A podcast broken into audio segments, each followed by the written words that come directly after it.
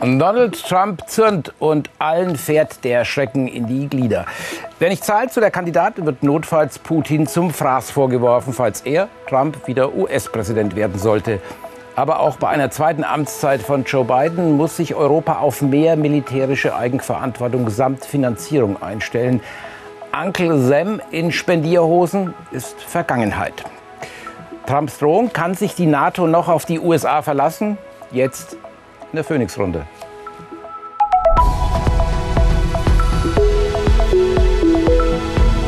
Phoenix-Runde. Herzlich willkommen bei uns. Meine Gäste, Melinda Crane ist bei uns, US-amerikanische Journalistin, leben seit den 1980er Jahren in Deutschland äh, und äh, moderiert eine Talkshow bei Deutsche Welle TV mit dem Titel To the Point. Rolf-Dieter Krause hat insgesamt 20 Jahre als Korrespondent, danach als Leiter des ARD-Studios aus Brüssel berichtet.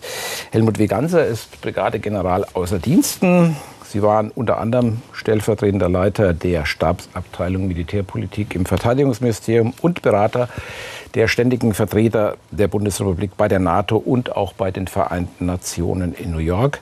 Und Marco Seliger ist Redaktor, wie es in der Schweiz heißt, äh, Redaktor für Verteidigungs- und Sicherheitspolitik bei der Neuen Zürcher Zeitung. Frau Crane, äh, Donald Trump ähm, bestimmt schon wieder die Außen- und Sicherheitspolitik der USA. Wie kann das sein? Er bestimmt die Debatte darüber, würde ich sagen. Äh, noch nicht ist er im Amt. Und das dürfen wir nicht vergessen. Einige amerikanische Abgeordnete haben es schon getan. Sie reden so, als ob Donald Trump tatsächlich schon wieder Präsident wäre. Aber noch solange Joe Biden im Amt ist, äh, können die europäischen äh, Mitglieder von NATO sich auf jeden Fall auf die USA verlassen. Aber im Fall, dass Trump wieder gewählt werden sollte, ist das Risiko reell. Und das sehen wir nicht nur an den Äußerungen von Trump selbst, sondern auch an dem Verhalten der republikanischen Mitglieder im Senat und im mhm. Abgeordnetenhaus.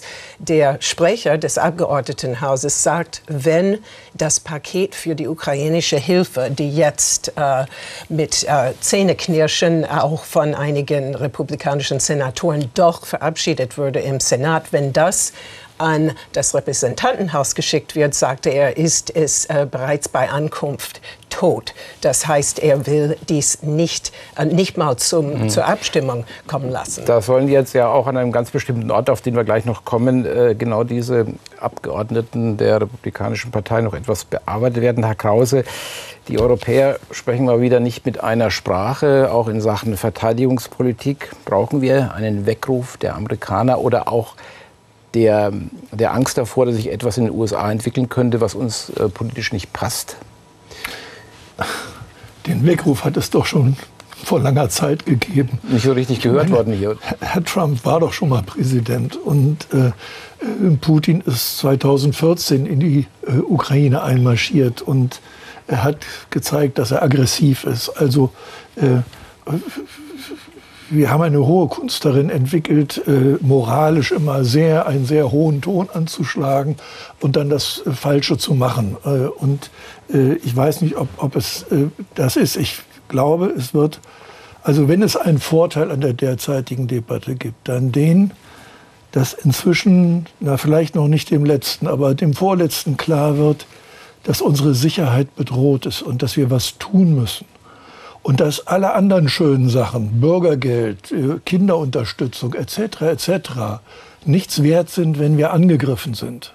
Äh, und dass wir unsere Prioritäten neu äh, sortieren müssen. Das ist der Vorteil dieser Debatte, die ansonsten auch sehr viele mhm. Nachteile hat, aber dazu vielleicht später.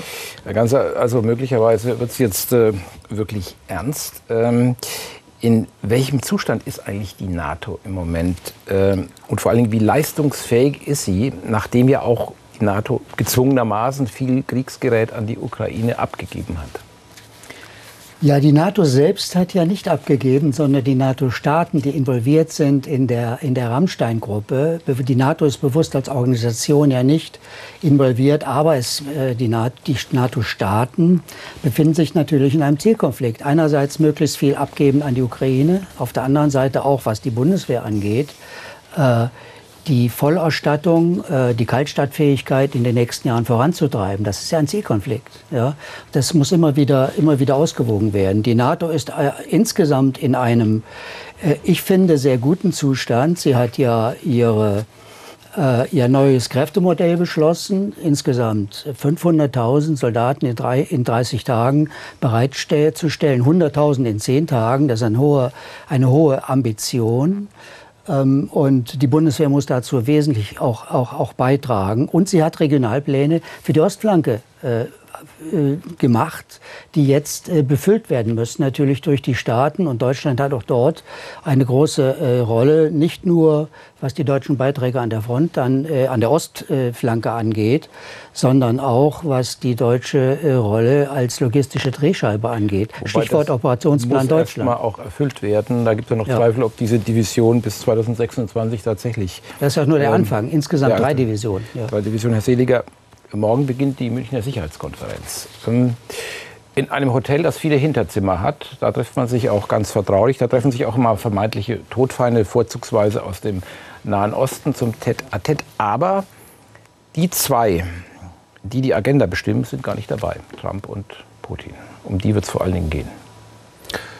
Ähm, das befürchtet ja auch Herr Heusgen, der Vorsitzende der Münchner Sicherheitskonferenz. Das hat das ja Anfang der Woche auch versucht abzumoderieren. Äh, aber in der Tat, ähm, äh, Trump äh, mit seinen Äußerungen vom vergangenen Wochenende bestimmt, das merken wir ja gerade schon, die Debatte, obwohl er gar nicht dabei ist. Und natürlich Wladimir Putin, äh, der russische Präsident, äh, der verständlicherweise nicht eingeladen ist, ähm, äh, weil die Münchner Sicherheitskonferenz ihn in der derzeitigen Situation nicht einladen kann.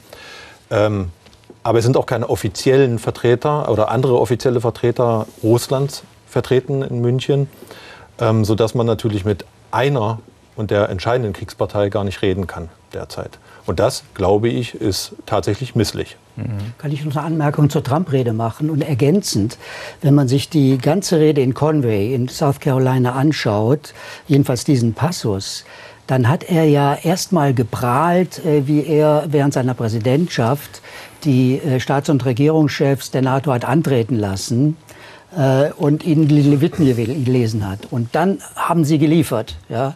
Also er prahlt damit, dass er ja äh, höhere Verteidigungsausgaben erzeugt hat, sehr, sehr wirksam war. Und dann hat er sich hineingesteigert in diese Aussagen, äh, sodass ich eigentlich erwarte, auch wenn es einen Trump geben sollte, ist er noch lange nicht gewählt, dass er dann erstmal das weitermacht, was er gemacht hat, nämlich noch drastischer äh, die Steigerung der Verteidigungsausgaben hochfordert, äh, dann auf das amerikanische Niveau von dreieinhalb Prozent. Das heißt, in der NATO geht es dann zu wie in seinem Immobilienkonzern an der Fifth Avenue. Alles ist transaktionell. Alles ist transaktionell und wer nicht zahlt, äh, kriegt dann nichts. Und das war ungefähr die Aussage, die er da gemacht hat. Interessanterweise, es wird immer interpretiert, als ob das eine Aussage für die Zukunft gewesen sei. Das ist nicht so. Er beschrieb ein angebliches Gespräch, das er gehabt hätte mit dem Staatsoberhaupt eines wichtigen europäischen Landes, was nicht zwei Prozent zahlt und wie er diese Person dann eben zurechtziehen äh, wollte wollte und sagte, dann sage ich den Russen, die sollen äh, für euch kommen. Aber unklar, welches Land das gewesen sein könnte und unklar, ob dieses Gespräch überhaupt je stattgefunden hat. Und dennoch ist das Risiko wirklich sehr reell, denn es ist nicht nur Trump. Seine Berater haben zum Beispiel eine Blaupause dafür, NATO in einen Dornröschenschlaf äh, zu äh, versenken. Also das heißt, nicht mal aus NATO ganz auszusteigen, einfach über verschiedene Möglichkeiten die amerikanische Mitgliedschaft äh, einschlafen zu lassen. Und das wiederum, wenn ich das nur kurz sagen kann, das hat jetzt schon Auswirkung auf das Vertrauen. Denn auch der Chef von einem, einem äh, Think Tank, was Trump äh, berät, sagt, äh, man würde andere Interpretationen haben von Artikel 5 als zum Beispiel Estland. Und dass die amerikanischen Interessen andere seien als die von Estland. Das heißt, wenn nicht nur Verbündete, sondern auch Feinde an dem Willen der Amerikaner zweifeln, Artikel 5 mhm. zu halten, dann haben wir da schon ein Problem, auch wenn Amerika nicht aussteigt. Wobei äh, ja den Verbündeten auch nach Artikel 5 bleibt, wie sie bei einem angegriffenen Land beistehen. Herr Krause, es ist ja jetzt ziemlich schnell gegangen. Also Trump hat diese Rede gehalten und wenige Tage später kommt der NATO-Generalsekretär Jens Stoltenberg ums Eck, damit er sagt, jetzt sind zwei Drittel aller NATO-Staaten würden nicht mehr die 2-Prozent-Marke reisen, Deutschland auch. Es sind nur noch ein Drittel, die das nicht schaffen und die schaffen es wahrscheinlich demnächst. Also hat Trump ja eigentlich schon ziemlich viel erreicht mit seiner Warnung. Ähm. Ja, aber, aber, aber mich stört eigentlich die Fixierung auf Trump. Vergessen wir nicht, schon Obama hat gesagt, ihr Europäer tut zu wenig. Trump hat es gesagt, Biden hat es gesagt. Und was haben wir Europäer gemacht? Wir reden über das Vertrauen. Wir haben das zur Kenntnis genommen, gelächelt und weitergemacht wie bisher. Schlimmer noch, wir haben vor fast zehn Jahren in Cardiff beschlossen, wir geben alle zwei Prozent unseres Bruttoinlandsprodukts für die, unsere Verteidigung aus. Das hat Frau Merkel beschlossen für Deutschland und hat es nicht gemacht. Ja, was macht denn das mit und mit dem Vertrauen der Amerikaner in uns? Tun wir doch nicht so, als wäre das nur eine einseitige Geschichte. So, und nun haben wir mit dem Angriff Russlands gemerkt, dass Verteidigung nicht etwas ist, was man so nebenbei noch braucht, der Kalte Krieg ist vorbei und ansonsten können wir uns ja auf die Amerikaner verlassen. Die haben genug Interessen daran, dass wir nicht äh, irgendwie abdriften oder sowas, sondern dass wir hier eine eigene Aufgabe haben. Und das ist eine Frage der Souveränität. Wenn man sein Land und seine Währung. Aber wenn man sein Land nicht verteidigen kann, ist man nicht souverän. So, und das ist der entscheidende Punkt, äh, über den wir nachdenken, dass das jetzt, äh, dass, alle Welt in Europa sich vor einem, einem neuen Präsidenten Trump fürchtet. Ja, das ist so. Andererseits gibt es auch im, noch jedenfalls Republikaner, denen die äh, Sicherheit des Westens insgesamt so wichtig ist, dass sie nicht jeder äh, erratischen äh, Aktionen dieses, wie ich finde, psychisch nicht ganz zurechnungsfähigen Menschen äh, folgen würden. Äh, aber, aber es ist verdammt ernst. Ich meine, Putin hat gezeigt, dass er den Frieden nicht will. Das ist nicht reden, das ist tun. Und auf Taten, da kann man, kann man sich in der Politik immer verlassen. Also auf die, das 2%-Ziel, dass da alle sich dran halten, muss man sich verlassen können. Herr Seliger, die Zeit des gelesen, gelacht, gelocht, ist also vorbei. Äh, haben sich die Bündnispartner in all den Jahren wirklich, also die Bündnispartner der USA, all, in all den Jahren wirklich einen so schlanken Fuß gemacht, wie es immer wieder behauptet wird? Naja, man kann das ja anhand von Deutschland sehen. Ähm, und bedauerlicherweise ist es halt so gewesen.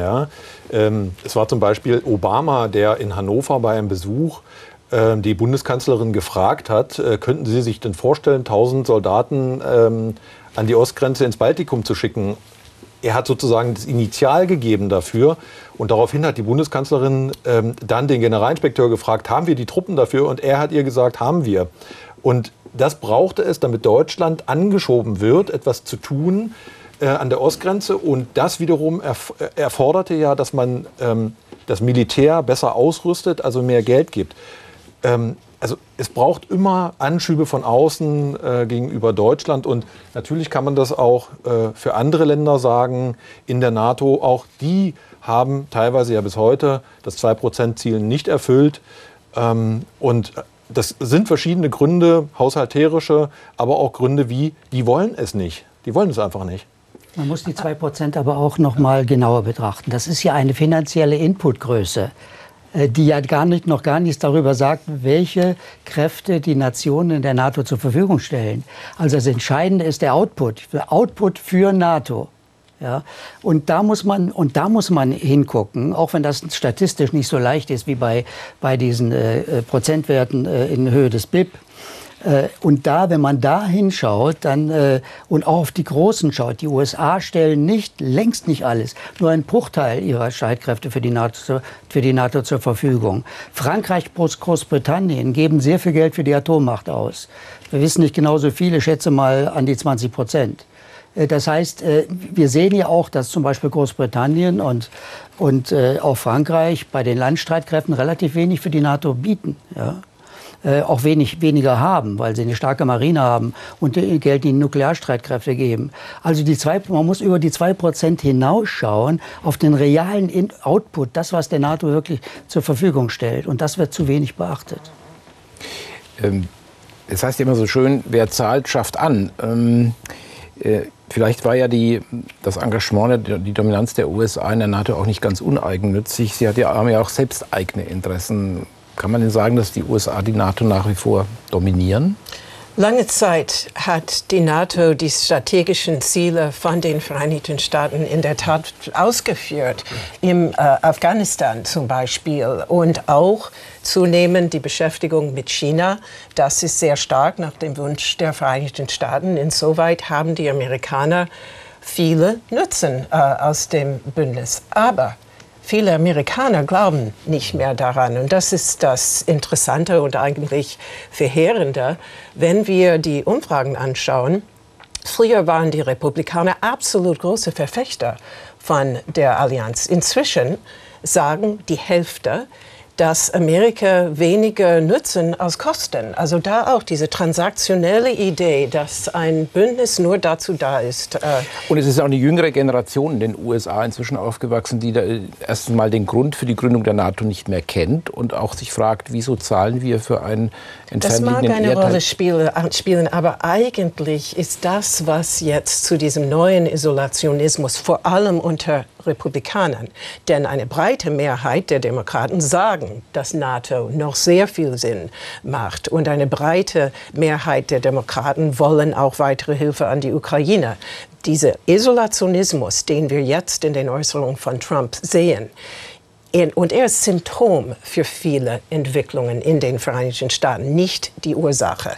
Inzwischen ist er beides. Aber das sind Generationen von Amerikanern, auch äh, im mittleren Alter und mehr, die seit 20, 30 Jahren Endless Wars. Das ist das, was Trump, mhm. wovon er immer spricht. Und es ist auch so gewesen. Wir hatten Irak, wir haben Afghanistan, wir haben Libyen. Immer wieder sehen wir aber, oder so sehen das die Bürger in Amerika viele, was hat das gebracht? Das ist alles Chaos da. Im Nahen. Osten, mhm. die amerikanische Sicherheitspolitik. Was, ähm, was haben wir davon? Und dadurch gibt es eben Frust, Unsicherheit, Wut zum Teil. Und all dies instrumentalisiert ja. und schürt Donald Trump. Gut, durch eine isolationistische Haltung auch, Herr Krause. Es gibt ja jetzt, Donald Trump bereitet sich ja offensichtlich auf die Übernahme vor. Er hat auch schon sicherheitspolitische Berater. Da hat jetzt einer zum Besten gegeben. Ich gehe jetzt auf die Äußerung auch von Melinda Crane ein, dass man versucht, die NATO zu narkotisieren. Da könnte man ja eine gestaffelte Mitgliedschaft einführen. Wer zahlt und wer über den 2% drüber ist, der kriegt von uns Unterstützung. Den werden wir im Fall eines Angriffs unterstützen. Der Rest guckt durch die Röhre. Ähm, ist das jetzt nur einfach ein, äh, ein Gedankenspiel oder ist tatsächlich dann äh, in den USA denkbar, ähm, dass die NATO quasi in dieser Weise ja, reformiert und eigentlich auch relativiert wird? Ich weiß nicht, ob ich den Begriff Narkotisieren ganz richtig verstehe in dem Zusammenhang, aber der, ähm, also wir sollten erst mal daran erinnern, es hat einmal einen Bündnisfall gegeben. Da haben die Europäer den Amerikanern geholfen, nicht umgekehrt. Das war Afghanistan. Ja. So, das ist der einzige Bündnisfall in der Geschichte der NATO gewesen. Ähm, dieses zu relativieren geht nicht. Das werden die Europäer nicht zulassen dürfen. Ähm, ich glaube aber, dass sich daraus Verhandlungen ergeben werden. Und zwar egal, wer in Amerika Präsident ist. Auch, auch ein Demokrat wird von den Europäern andere Beiträge verlangen. Und wir tun gut, uns darauf einzurichten äh, und, und nicht zu sagen, ja, der Haushalt gibt nicht mehr her. Unser Haushalt ist das Ergebnis einer politischen Entscheidung. Und wir erlauben uns im Moment viele schöne Sachen, die wir uns erlauben können, weil wir uns um unsere Sicherheit nicht gekümmert haben. Das werden wir künftig mehr tun. Und jeder amerikanische Präsident, egal ob Trump, und da ist er Kaufmann, äh, der wird, wird unter Umständen sich auf einen Handel einlassen äh, und, und, und sagen, so, dann zahlt ihr halt mehr oder ihr finanziert unsere Atommacht ein Stück weit mit. Und man wird über Details, da kann man unendlich lange reden und nachdenken. Aber wir werden uns darauf einrichten müssen, dass wir mehr tun müssen. Und dass wir uns sputen müssen, denn es geht ja gar nicht so leicht. Also ich stimme Herrn Ganser völlig zu. Am Ende ist ja wichtig, was dabei rauskommt. Und wir müssen sehen, dass wir zum Beispiel in der Rüstungsindustrie gar nicht die Kapazitäten haben. Wir, wir haben jetzt mit großem Buhai äh, eine neue Munitionsfabrik gerade in, äh, in der Lüneburger Heide eingeweiht. Äh, aber, aber können wir das überhaupt, was wir alles machen wollen? Und äh, wie, wie, kriegen wir, wie kriegen wir die Personalnot der Armee in den Griff äh, äh und, und, und beseitigen sie? Ich meine, wir haben hier jahrelang wirklich also ich denke manchmal, wir hatten eine Kanzlerin, die hat agiert wie ein äh, russischer Einflussagent. Die hat, die hat die Bundeswehr geschwächt und verludern lassen. Die hat die Wehrpflicht abgeschafft, in der NATO Versprechen gemacht, die sie nicht gehalten hat und uns gleichzeitig in ein, unser Land in eine Abhängigkeit von Russland geführt, äh, die dramatisch ist. Also was bitte hätte, hätte da noch ein anderer machen sollen. Also wir müssen jetzt Versäumnisse der Vergangenheit aufarbeiten und sowas ist immer teuer und jetzt, bitter. Jetzt ist gerade ein Stichwort gefallen, dass, ähm, dass wir aufrüsten müssen. Äh, das ist jetzt auch vielen klar. Äh, da gibt es enorme Defizite äh, allein in den Depots der Bundeswehr. Sie haben eine Zeit lang mal in einem Rüstungsbetrieb gearbeitet, Herr Seliger. Ähm, jetzt ist der Krieg äh, der Überfall auf die Ukraine ziemlich genau zwei Jahre her. Wir haben diese Eröffnung dieser Fabrik in der letzten Woche in Niedersachsen ja auch miterlebt. Und jetzt scheint erst die Produktion, die läuft doch nicht immer an. Das, die, der, Spatenstich. Der, war der Spatenstich. Ja. In anderen äh, bereits bestehenden äh, Fabriken läuft jetzt gerade mal so die Produktion an. Warum dauert das alles so lange? Es fragen sich ja Menschen, sagen also 24 Monate in einer Zeit, in der wir uns großer Gefahr ausgesetzt sehen. Warum dauert das so lange? Gut, also die Antwort darauf ist natürlich vielschichtig und ähm, man muss einfach auch erstmal wissen, wie ist die deutsche Rüstungsindustrie strukturiert. Sie ist vielfach, besteht vielfach aus mittelständischen Unternehmen. Die müssen äh, wirtschaftlich arbeiten. Äh, die können vor allem nicht äh, von jetzt auf gleich die Produktion massiv hochfahren, wie es aber eigentlich notwendig wäre. Nehmen Sie Artillerie-Munitionsproduktion. Ähm, das ist das, was die Ukraine gerade braucht. Auch unsere Lager sind leer für Artilleriemunition. Das schaffen sie nicht innerhalb von zwei Jahren auf die Menge zu kommen, die sie brauchen, um der Ukraine zu helfen und unsere Lager wieder aufzufüllen. Und zwar schaffen sie es deswegen nicht, weil die Produktionsanlagen gar nicht dafür mehr da sind, weil die Rüstungsindustrie in den letzten 20 bis 30 Jahren überhaupt nicht die Aufträge dafür hatte. Sie hat Kapazitäten abgebaut. Das geht um Maschinen, das geht um Personal, das geht auch um äh, die Rohstoffe, die sie vorhalten müssen.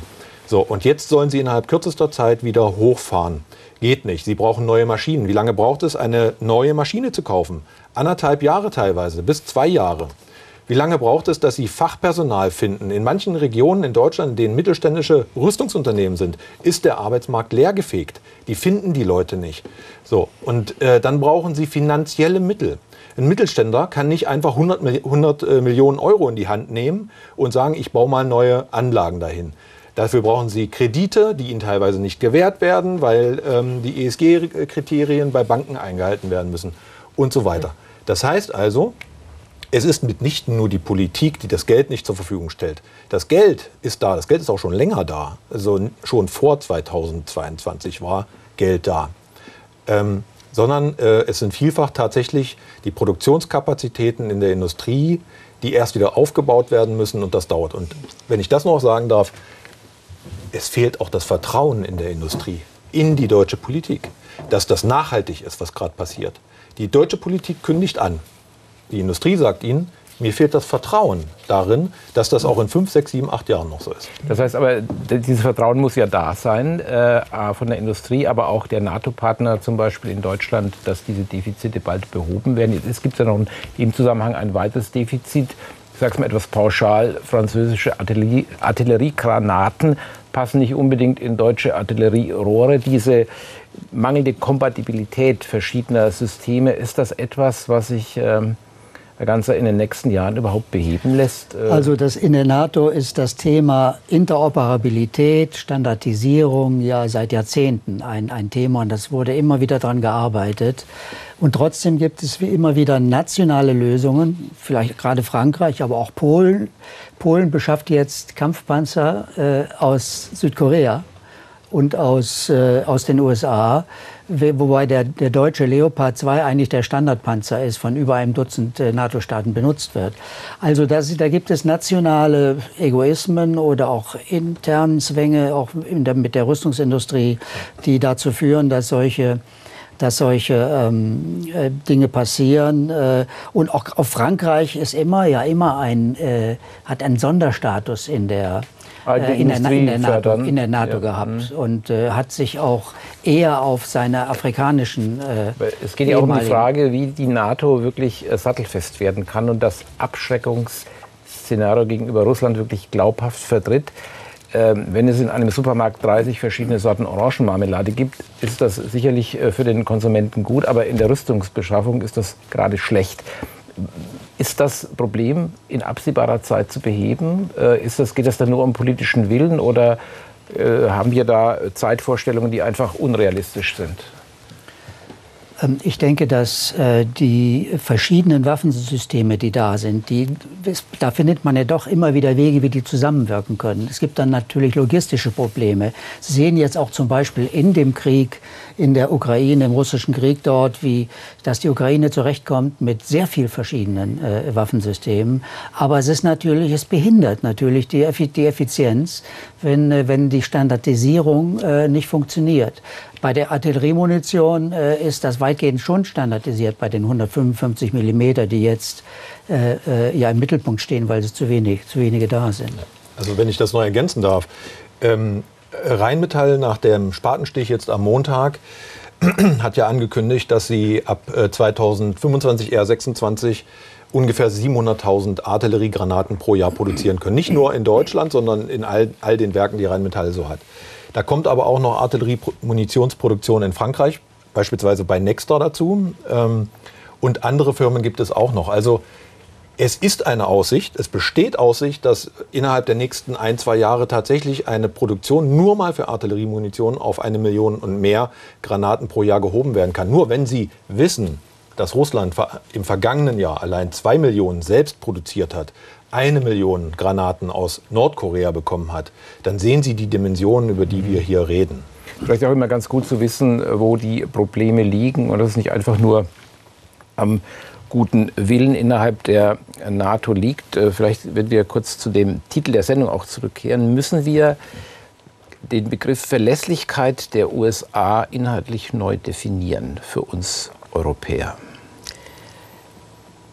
Ja, ich denke schon. Ähm, aber im Sinne auch, dass Europa sich vorbereiten muss auf Unsicherheiten, die wir im Moment nicht klären können.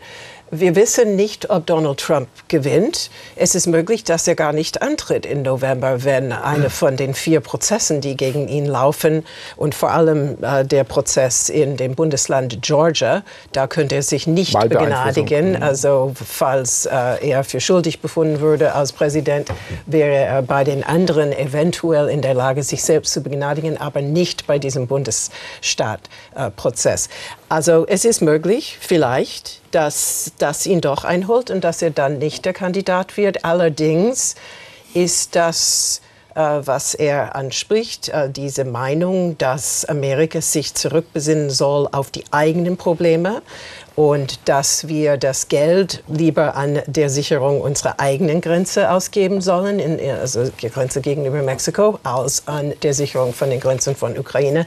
Diese Einstellung ist weit verbreitet in der Republikanischen Partei, egal wer dann dafür kandidieren würde. Also das ist Punkt Nummer eins. Aber lass uns sagen, dass er Präsident wird. Wir wissen auch nicht wirklich, wie er handeln würde, aber dass es diese Pläne gibt, Narkotisieren ist tatsächlich nicht der richtige Begriff. Dornröschenschlaf im Sinne, NATO würde einfach, also die amerikanische Mitgliedschaft würde ähm, aus der Wirkung gesetzt, ohne dass Amerika aussteigt. Dornröschenschlaf äh, dauert ja bekanntlich 100 Jahre, also deswegen ist das äh, vielleicht auch keine gute Aussicht.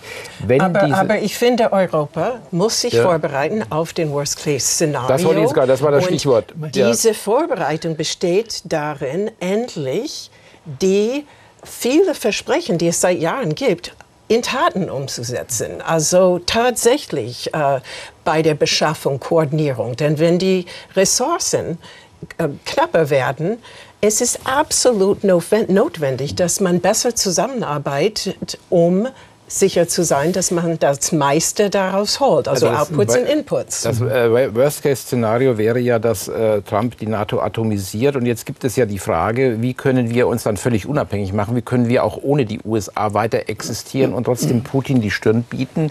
Da gibt es jetzt auch schon Ideen einer europäischen Atombombe, was da so alles aufs ähm, Tapet kommt, äh, wenn es äh, äh, brenzlig wird. Ähm, sind die Europäer, machen, haben die da eine klare Strategie oder ist das, suchen die jetzt erst mal äh, Jahre nach dem, nach dem richtigen Weg? Also erstens noch zum Thema ja. vorher. Wie will man Verlässlichkeit einfordern, wenn man selbst nicht verlässlich ist? Kann man mal kurz drüber nachdenken. So, zu, dir, zu Ihrer Frage. Ähm, nein, die Europäer haben keine Strategie. Atomwaffen sind gut und wirken, wenn man sie hat, weil man die Gefahr, dass sie ein, dann eingesetzt werden müssen, relativ gering ist. Sie wirken überhaupt nicht, wenn man darüber redet. Mhm. Und schon gar nicht, wenn man zur Unzeit darüber redet. Und Europa ist in einem Dilemma. Ja, wir sind abhängig von den USA mit unserer Sicherheit. Und da geht auf Jahre hinaus, wird sich daran nichts ändern. Ähm, dass die Gedanken, ob man nicht sowieso völlig unabhängig von der jetzigen Diskussion Frankreichs Atommacht, das ist die letzte Atommacht in der EU, ob man die nicht europäisieren sollte im Interesse des ganzen Europas, so wie man mal die deutsche Währung europäisiert hat. Das war ein vergleichbarer Schritt. Darüber kann man in der Tat nachdenken. Das ist aber äh, erstmal nichts anderes als eine europäische eine Europäisierung einer vorhandenen Atommacht. Den Rest können wir über, in der nötigen Zeit gar nicht leisten. Und, äh, und ich sehe auch keine Chance. Ich äh, äh, hätte nichts dagegen im Sinne einer europäischen Unabhängigkeit und einer eigenen Rolle. Mit den Briten zusammen noch. Bitte? Mit den Briten zusammen. Naja, die sind aber nicht in der EU. Ja. Ne? Die sind in der NATO. Das ja. ist, äh, aber aber der, äh, die, wenn, wenn, wenn die, die, das politische Gebilde ist erstmal die EU, das sich da mhm. stärker machen sollte und ja in der Welt auch eine Rolle spielen will. Ähm, aber das ist ein eigener Prozess. Äh, ich, ich, glaube nicht, dass das der richtige Weg ist. Ich glaube, äh, dass wir das ernst nehmen müssen, was aus den USA kommt. Und ich glaube, dass da Europa auch deutliche Signale senden sollte, dass wir das ernst nehmen und vielleicht auch eine Lektion verstanden haben.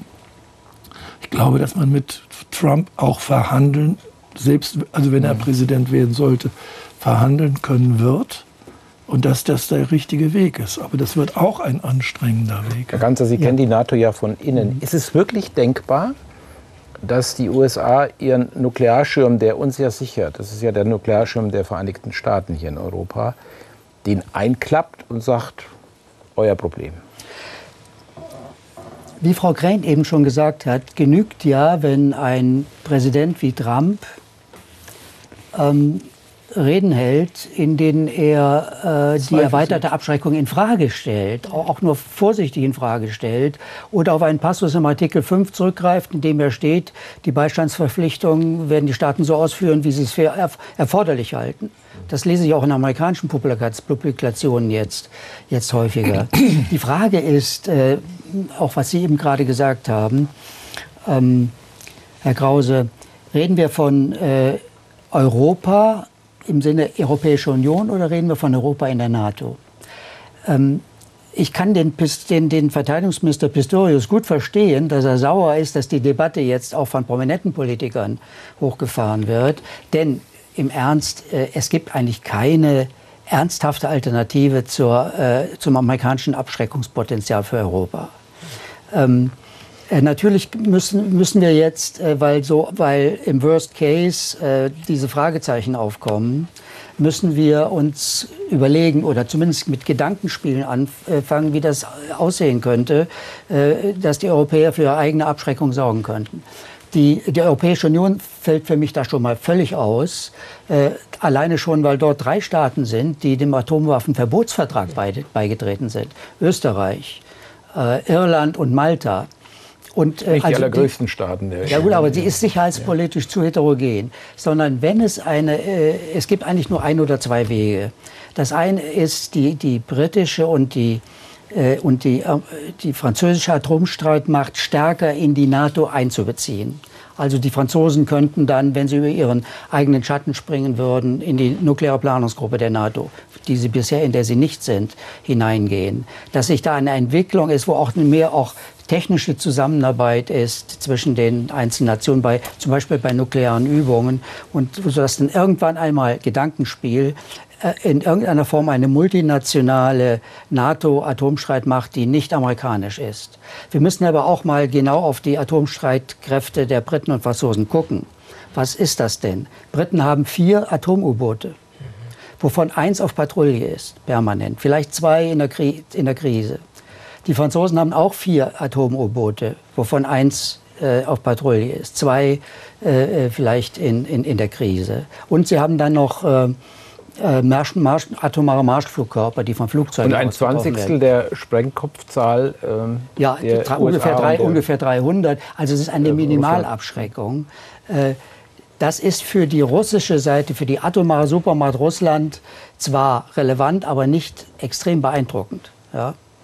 Äh, und deshalb äh, ist es wahrscheinlich auch notwendig, denn, denn wenn, äh, wenn irgendwann, wenn die, diese beiden europäischen Nuklearmächte in der NATO sich stärker engagieren und nicht nur deklaratorisch, sondern auch operativ, dass dann wahrscheinlich auch die äh, Nuklearstreitkräfte der beiden ähm, erweitert werden müssen. Also dass wir nicht so abhängig sind von den USA militärisch in Zukunft heißt es ja, müssten wir nicht zwei, sondern ungefähr vier Prozent des Bruttoinlandsproduktes für Verteidigung aufwenden. Zur Zeit des Kalten Krieges haben wir dreieinhalb Prozent etwa gehabt. Ist das politisch durchsetzbar? Also meines Erachtens nach nicht. Sie sehen ja schon, wie schwer sich die ähm, SPD-geführte Bundesregierung tut, ähm, überhaupt aufzuzeigen, wie nachhaltig äh, der Verteidigungsetat mal auf ähm, 80 oder mehr Milliarden Euro gebracht werden muss oder kann in den nächsten Jahren. Denn das steht ja an. Äh, wir haben momentan noch das Sondervermögen, aus dem ähm, der Bund sozusagen das Geld nimmt für Beschaffung, aber das läuft 2027 aus. Und danach muss man den Verteidigungsetat, wenn man das 2%-Ziel weiter erfüllen will, auf 80 Milliarden oder mehr erhöhen. Ähm, diese Debatte möchte ich sehen in Deutschland, wenn sie äh, plötzlich 30 oder mehr als 30 Milliarden Euro plötzlich mehr für Verteidigung ausgeben äh, müssen. Ich glaube, es wird da, äh, dazu führen, auch unter einer unionsgeführten Regierung, dass man über ein weiteres Sondervermögen Bundeswehr nachdenken wird. Das bin ich überzeugt inzwischen, dass das kommen wird. Ich möchte aber noch mal einen Schritt zurückgehen. Deutschland und die europäischen Länder sind gut beraten in dieser ganzen Atomdebatte ihre konventionellen Kräfte zu stärken. Darum wird es gehen. Der amerikanische Nuklearschirm ist für mich sakrosankt. Ähm, da werden auch die Franzosen und die Briten, ähm, das, das können sie nicht leisten. Was wir leisten müssen, ist, den Amerikanern zu demonstrieren, wir haben es verstanden und wir äh, investieren in unsere konventionellen Streitkräfte. Und da muss Deutschland vorangehen als das wirtschaftsstärkste Land in Europa. Da führt kein Weg drumherum. Nur gucke ich mir die innenpolitische Debatte in Deutschland an, gucke ich mir die ganzen Konstellationen an, diese neuen Parteien, die wir hier sehen, das Erstarken der AfD und so weiter, haben wir eine ganz schwierige Debatte vor uns. Ähm, nur, wir müssen klar sagen, und die Bundesregierung muss das klar den Menschen vor Augen führen, welche Konsequenzen es hat, wenn wir das jetzt nicht tun. Ich kann zustimmen. Also wir brauchen in der Abschreckung das ganze Spektrum. Wir brauchen starke konventionelle Streitkräfte. Wir brauchen in der Mitte einige flexible nukleare Optionen und dann ganz oben die, die großen Atomwaffen äh, für die strategische Stabilität. Ich stimme zu, dass, dass die, die, die starke konventionelle Verteidigungsfähigkeit auch ein Schlüssel dafür ist für die Verteidigungsfähigkeit insgesamt. Darf ich kurz ähm, da einhaken? Und zwar, ähm, es ist eine schwierige Debatte, gar keine Frage, und es wird eine bleiben. Und dennoch, wir sehen jetzt langsam Bewegung in der öffentlichen Meinung. Das stimmt, ja. Und das finde ich sehr spannend. Es gab diese Woche eine Umfrage vom PricewaterhouseCoopers, also Beratungsfirma, die ähm, sagt, dass ich habe hier ein paar Statistiken mitgebracht, ja. weil ich das so spannend finde. 59 Prozent denken, die USA würden tatsächlich die Hilfe für Ukraine drastisch kürzen. 68 Prozent sagen, Deutschland soll deutlich mehr für Verteidigung ausgeben. 66 Prozent sagen, die Zeitenwende-Modernisierung geht zu langsam, stockt. Und 58 Prozent sagen, äh, die zwei, das 2-Prozent-Ziel und darüber hinaus ist wichtig.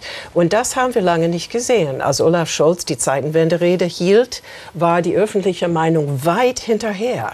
Also die war irgendwie noch äh, in diesem in utopischen äh, Konzept, dass es ähm, ja das Ende der Geschichte und äh, nach dem Kalten Krieg gibt es nie wieder Konflikt in, in Europa. Und da hat sich wirklich was verändert äh, in der öffentlichen Die Frage, Rolf-Dieter Krause, bleibt, äh, bleibt diese Veränderung der Wahrnehmung, äh, auch der, der Meinung? Äh, kann man sagen, wir haben verstanden oder ist das auch eine politische Konjunktur, die sich möglicherweise auch unter wirtschaftlich schwierigen Bedingungen in die andere Richtung wieder bewegen kann? Naja, wir haben in unserem Land eine, eine öffentliche Debatte, die oft vom Wünschen und von, von, von, von weiß der Himmel, was bestimmt ist, aber wenig von Interessen. Und oft genug nicht mal von der Bereitschaft, genau hinzusehen. Das, äh, und natürlich war die Friedensdividende, die sogenannte, eine schöne Sache. Wir, wir konnten Geld sparen, für andere Zwecke aus, ausgeben, war doch wunderbar. So, jetzt haben wir aber keinen Frieden mehr. Und ich meine, Putins Aussagen sind ziemlich klar. Der will mindestens die alte Sowjetunion wiederherstellen. Mindestens. Er will eigentlich die NATO ausradieren und Amerika aus Europa vertreiben. So. Das hat er mehrfach öffentlich gesagt. Und dann hat man früher, so auch wenn er über die gesagt hat, so der Zerfall der Sowjetunion, größte Katastrophe des vergangenen äh, Jahrhunderts, äh, da hat man gesagt, naja, das muss der sagen als Russe. So, für die ist ja ein bisschen Demokratie, gibt es ja in Russland auch. Nein, nein, der meint das ernst. So, und jetzt müssen wir uns einfach darauf einrichten, dass der Frieden perdu sein kann. Was machen wir denn, unsere Verlässlichkeit, wenn, wenn, wenn, wenn Russland baltische Staaten angreift oder Polen? Was jetzt machen wir denn dann? Ist jetzt äh, wir haben keine andere Wahl. Wenn wir die NATO nicht kaputt machen, müssen wir denen wollen, dann müssen wir denen helfen. Mhm. Können wir das? Die erste Frage ist ja, können wir oder wollen wir der Ukraine noch weiterhelfen? 60 ja. bis 80 Milliarden US-Dollar liegen jetzt in der Pipeline in Washington. Sie haben es am Anfang gesprochen. Jetzt werden zur Münchner Sicherheitskonferenz eine ganze Reihe von Kongressabgeordneten, auch der Republikanischen Partei, erwartet. Äh, Olaf Scholz hat schon gesagt, dass er die ins Hinterzimmer zerren will, um sie zu bearbeiten, dass sie doch noch nachgeben. Vielleicht es gibt ja auf dem Flügel der Republikanischen Partei, also es gibt ja nicht nur Trump-Anhänger, Trumpisten, sondern auch andere, denen auch an einem guten transatlantischen Verhältnis gelegen ist. Sehen Sie da noch eine Chance, dass diese, diese Militärhilfe, die betrifft ja auch Israel und äh, Südkorea in kleineren Teilen, dass die noch bewilligt wird? Eine Sache hat mich ziemlich entmutigt. Der langjährige Transatlantizist, der eigentlich immer dabei war, immer in München, Lindsey Graham, Senator, der bleibt fern. Das ist das erste Mal, dass ich das erlebe. Und das ist für mich ziemlich erschreckend. Er hat auch gegen das Paket gestimmt im Senat.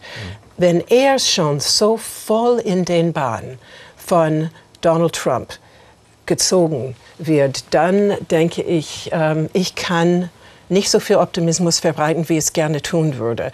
Wir haben gesehen, Olaf Scholz traf auch acht Senatoren, als er in Washington war, vier davon Republikaner, aber die waren Im die Senat Moderaten. Ist er durchgegangen. Ja, yeah. die waren die Moderaten und die haben zugehört. Aber diese anderen, die Hardliner, vor allem die, die im Senat bleiben wollen, zwei von den Moderaten mit Romney zum Beispiel, die gehen jetzt raus aus dem Senat, weil es so schwierig ist mit dieser Polarisierung. Deswegen das ist nicht mit einem Gespräch getan, auf jeden Fall. Gut, ähm, wir werden das am Wochenende ja genau beobachten, auch im Fernsehsender Phoenix sage ich gleich noch was dazu. Ich bedanke mich, dass Sie hier waren. Melinda Crane, Rolf-Dieter Krause, Markus Seliger, Helmut W. Ganser. Liebe Zuschauerinnen, liebe Zuschauer, ab Freitag 13.15 Uhr ähm, geht's los. Live-Übertragung auch bei Phoenix von der Münchner Sicherheitskonferenz von der man sehr viel äh, Diskussion, aber auch sehr viel Aufschlüsse sich erwartet, wie es denn sicherheitspolitisch in diesen schwierigen Zeiten weitergeht. Auch Samstag und Sonntag ist Phoenix mit dabei. Aktuell ist bei Phoenix der Tag mit Konstanze Abratzky. Mehr Informationen zu dem Verteidigungsministertreffen in Brüssel und auch, zu den, und auch Vorberichte zur Münchner Sicherheitskonferenz. Bleiben Sie bei uns.